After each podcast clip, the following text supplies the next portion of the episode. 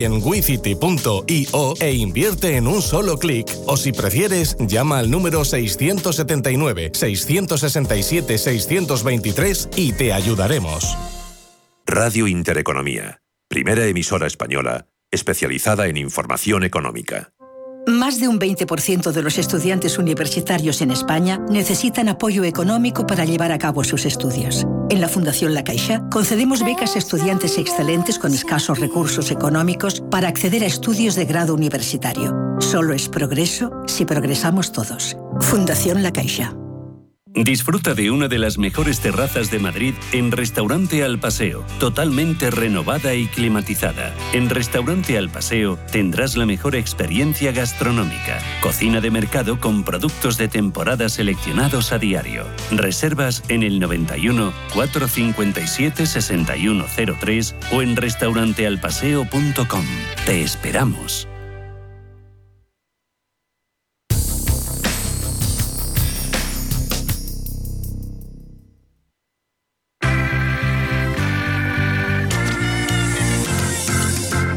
El consultorio de cierre de mercados.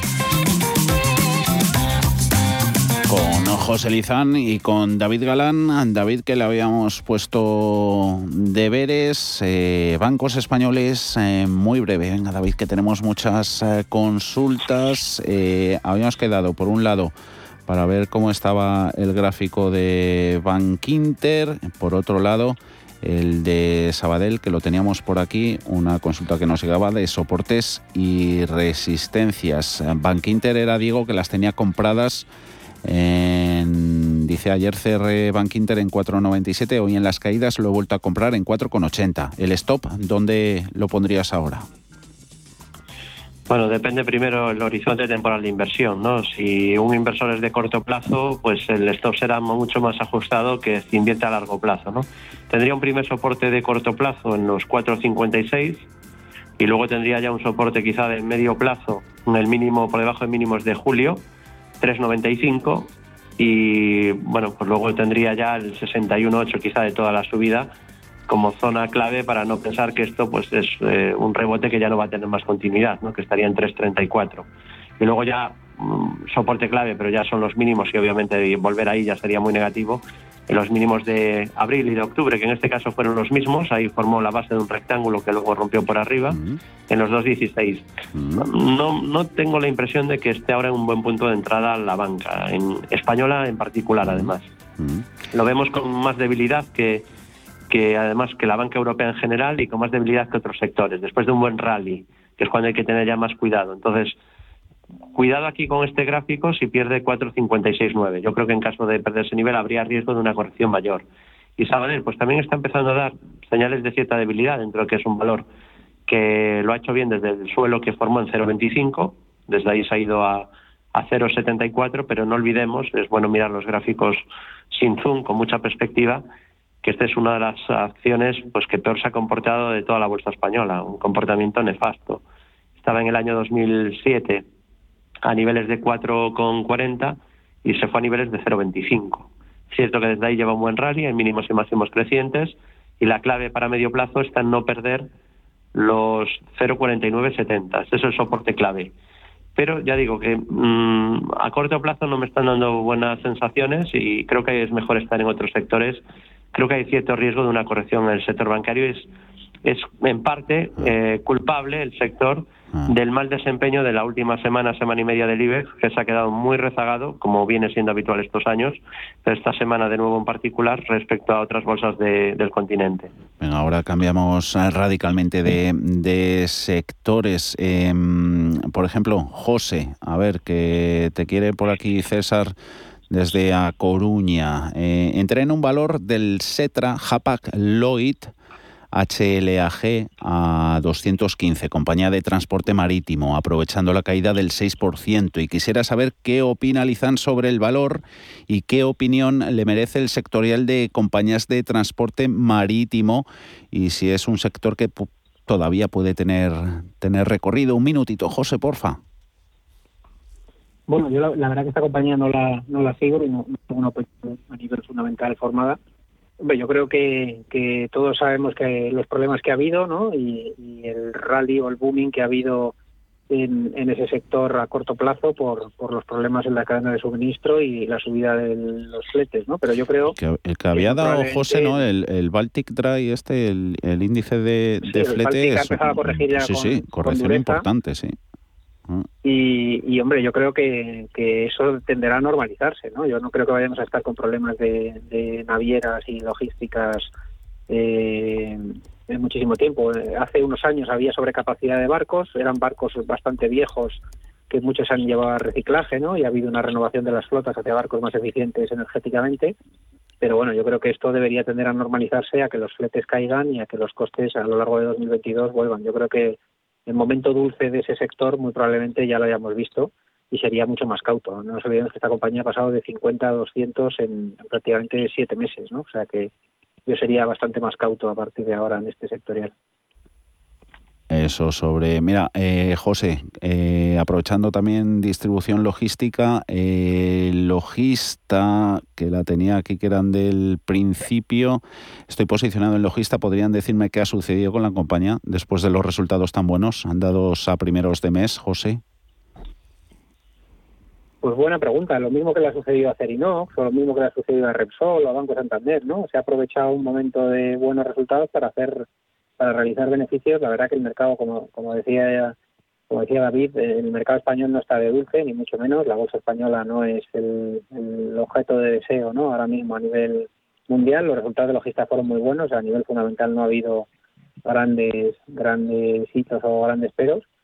Eh, pero bueno, es lo mismo que ha sucedido en Acerinox, que ha publicado sus mejores resultados de la historia y ha caído prácticamente euro y medio en, en dos semanas. ¿no? Yo creo que son realizaciones de beneficios eh, sin más, en un mercado como el español, pues en el que no hay mucho mucho apetito, ¿no? Pero vamos, no hay nada, ningún nubarrón ni nada especialmente eh, que, que, destacar en, resultados o en algo negativo algún catalizador negativo para, para una corrección tan severa.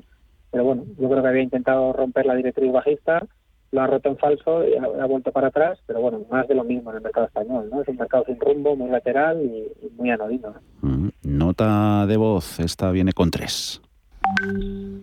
Buenas tardes.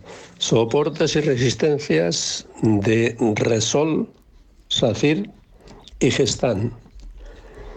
Muchas gracias y buenas tardes. Si hay que vender alguna, pues que me lo digan. Gracias. David, eh, ¿buen trío o no?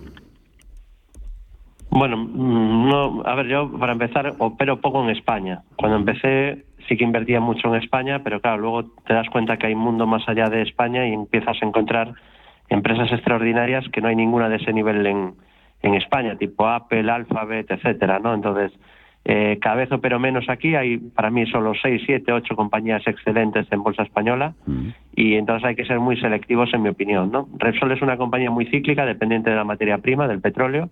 Cuando el petróleo baja, el valor se hunde durante varios años, eh, 70, 80%, y luego el petróleo rebota y entonces el valor se multiplica por 3, 4 veces, pero lo cierto es que en 20 años está en el mismo sitio. ¿no? Es un poco parecido a lo de Santander y Telefónica, que en 20 años pues se han movido mucho, arriba abajo, pero sin tendencia clara, ¿no?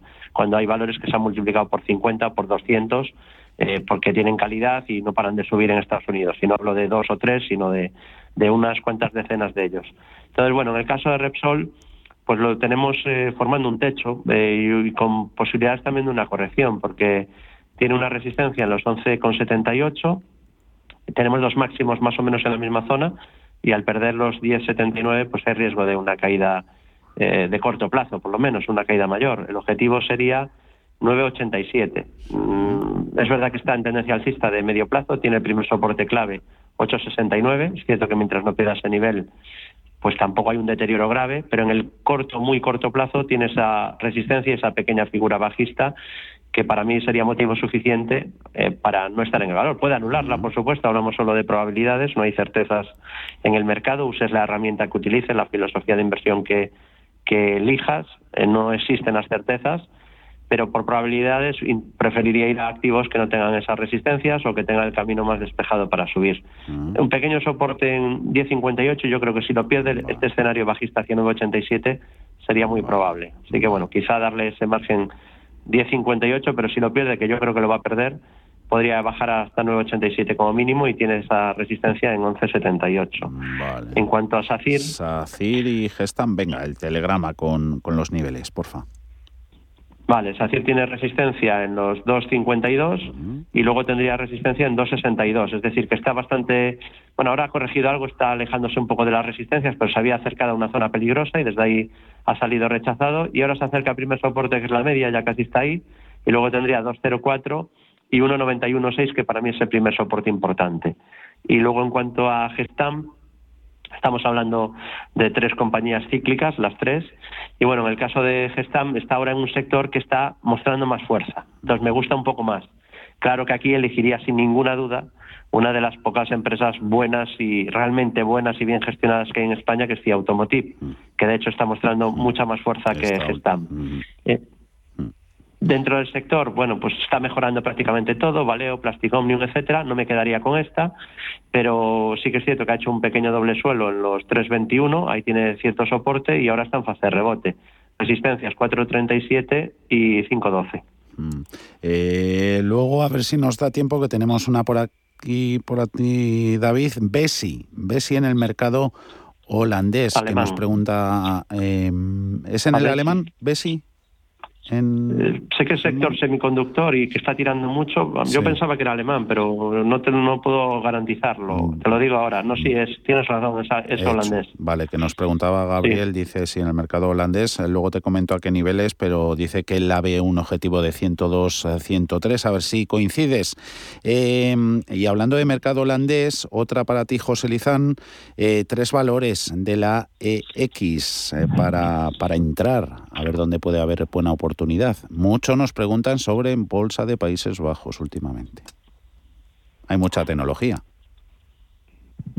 ¿No, José? Eh, ah, no, no preguntan por valores concretos, preguntas de... Eso es, eso es. Ah, ah, vale, vale. Tres así que veas en el mercado holandés.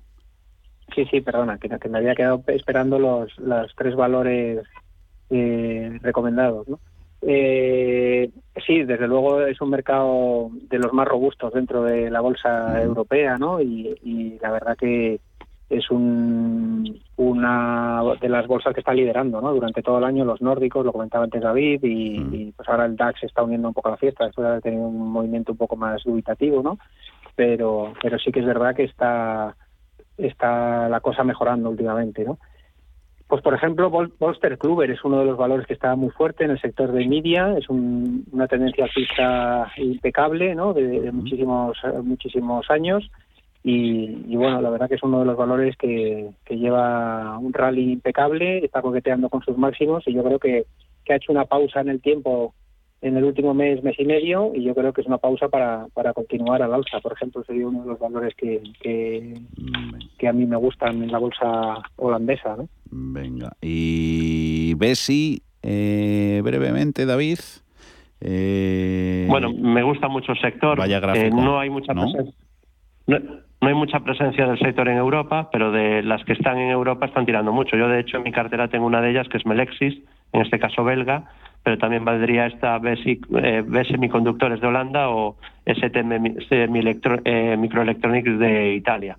Tendencia muy alcista en el sector, prácticamente cualquier valor que tengas del sector está tirando con mucha fuerza y primer soporte clave en 61.32 y en 57.78. Está en subida libre, por lo tanto, pues no hay ningún obstáculo y lo ideal aquí es, mantener posiciones. Que, le marcaba, no veo ninguna le, le marcaba, perdona David, objetivo Gabriel, perdona, 102 o 103, ¿lo es? Perfectamente podría llegar ahí, pero no sé en qué se basa, en qué estructura se basa, pues yo no, no marco precios subjetivos y marco proyecciones por gráfico, no tengo ninguna estructura de impulsos para marcar aquí clara, ni figuras de suelo, ni hombros, cabeza, hombros, o sea que podría llegar ahí, pero no, no tengo ninguna estructura marcada en el gráfico que apunte en esa dirección, pero vamos, que está en subida libre, no hay resistencias y lo más probable es que tenga más tramo de subida. Mm. Luis, muy buenas tardes. Hola, buenas tardes. muchas gracias por tu ayuda. Mire, eh, quería que me aconsejaran un, valor de la bolsa americana o, bien de las FAN o, de semiconductores que vean buen gráfico que tenga subida, que esté en subida libre para de aquí a fin de año o, para trading o, como mucho para fin de año. Venga, Muchas gracias. Gracias, Luis. Eh, venga, la va a responder cada uno. Primero tú, José. Bueno, buena pregunta, ¿no? Es, que vaya a subir hasta final de año. Eh, está claro que la tecnología en América es la que ha liderado durante muchísimo tiempo en el sector de semiconductores, quizás un valor que está algo más rezagado de lo que están otros, pero que también está eh, sería Microchip Technologies, por ejemplo, es una compañía que el ticker es MCHP, eh, otro que es NXP Semiconductor, son dos compañías menos conocidas, ¿no? pero también dentro del sector de semiconductores y con, con mucha con mucha inercia positiva, ¿no? por darle dos nombres. ¿Y tú, David? Bueno, yo me quedaría quizá, aunque esperaría que rompa, porque está en un proceso lateral clarísimo, un buen descanso de, de 8 o 9 meses, a Taiwan Semiconductors, el ticker es TSM, y creo que daría señal de entrada por análisis técnico si supera 124,77. Está ahora en 118,70 y el soporte es que es clarísimo, lleva ahí cuatro apoyos, eh, soporte horizontal en 107,05, mientras no pierda 107,04. Mientras no pierda ese nivel, eh, creo que lo más probable es la continuidad de la subida, si sería mantener. Y fuera de esto, en las FAN me gusta mucho la, estructura que está haciendo Amazon y es de las pocas que no está lejos de, soportes porque no se ha disparado durante este año. Vamos con la pizarra. La pizarra. José. Bueno, pues ya que la bolsa alemana lo está intentando, ¿no? Y está intentando salir al alza, eh, yo creo que Siemens, que ha publicado unos resultados bastante buenos y sobre todo las guías para el futuro, eh, han sido positivas y estoy viendo revisiones al alza de estimaciones, pues creo que es un valor que está intentando romper el, movimiento y, es probable que, intente irse hacia la zona de 170, 180 euros por acción. Y creo que es un valor que, a pesar de que está alto y no está. Ya con las Siemens te pierdes, ¿no? Es que hay hasta tres. Está la matriz de siempre, luego energía y salud, ¿no? La, matriz, esa, la, que tiene los precios. Sí, está a 154 con, con 74. Eso es. Pues yo me centraría en la matriz. ¿Y en tu pizarra, David? Bueno, yo como ya comenté Taiwán y Amazon, vamos a comentar una compañía que no hemos hablado de ella en la sección en las últimas semanas, que es Adient. Es una compañía norteamericana con sede en Irlanda que fabrica asientos de automóvil especialmente y que bueno, ya decía antes que ese sector estaba ahora en un buen momento y tiene pendiente activado un rectángulo objetivo 52,27, está en 46,90, pues cualquier pequeño descanso para poder entrar un poquito más abajo, si fuera por debajo 45 ideal, y resistencia pues la tendrían los máximos que generó en junio en 53,17 y el los soportes tiene uno primero en 41,14 y la zona clave para no anular la estructura serían los 34,55. Mientras no pierda ese nivel, todo apunta a la continuidad de las subidas, ya que pueda volver a máximos anuales. Eh, tienes el código que yo creo que he cogido mal la matrícula. yo he cogido la ATIEN, claro, y esta es la holandesa. No, esa es la, la del Eurostock, sí. Eh, esta es ADNT. ADNT. Estupendo. Ahora sí que queda anotado. Oye, a los dos, José Lizán, Cuadriga, David Galán, Bolsa General, muchísimas gracias por estar hoy con nosotros en el consultorio y disculpas a los oyentes que ha habido un buen número de, comentarios que se han quedado fuera en el consultorio de hoy. José, David, hasta la próxima. Un abrazo a los dos. Un placer, muchas saludos y buenas inversiones.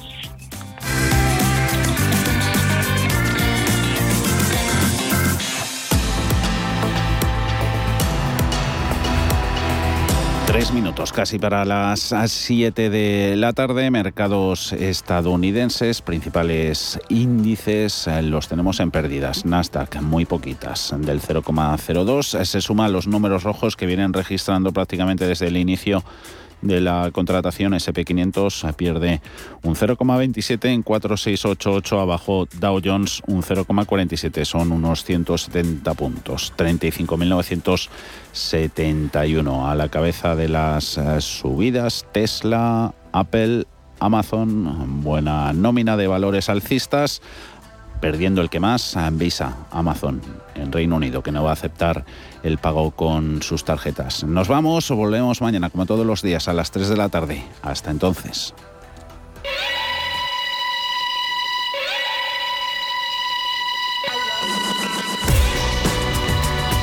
Los mejores expertos. La más completa información financiera. los datos de la jornada. Cierre de mercados, el espacio de bolsa y mucho más.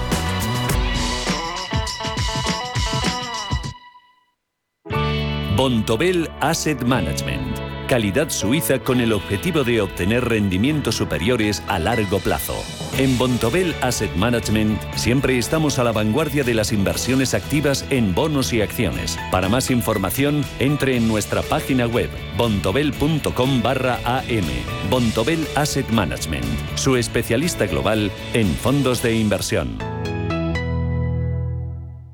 No sé de dónde vamos a recortar más. ¿Sabes lo que es la eficiencia energética? NES te demuestra que sí puedes ahorrar más en energía. En NES son expertos en ahorro y auditorías energéticas. Trabajan con las mejores empresas y al mejor precio. Ellas les avalan. Infórmate en NES.es. Te realizamos un estudio de forma gratuita. Pregunta y contacta en info.nes.es.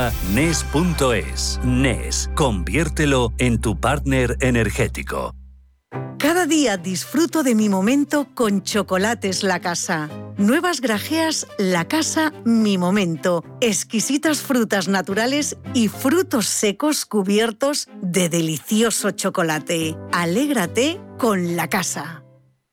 El 23 de noviembre el sector económico y financiero español se viste de gala. El economista celebra su undécima edición de la Noche de la Economía, donde se reconocen las acciones más relevantes del ámbito empresarial y económico, con la intervención de don Luis de Guindos, vicepresidente del BCE, con la apertura institucional de la ministra de Política Territorial y portavoz del Gobierno de España Isabel Rodríguez García. Para seguir el evento puede inscribirse en lanochedelaeconomía.com.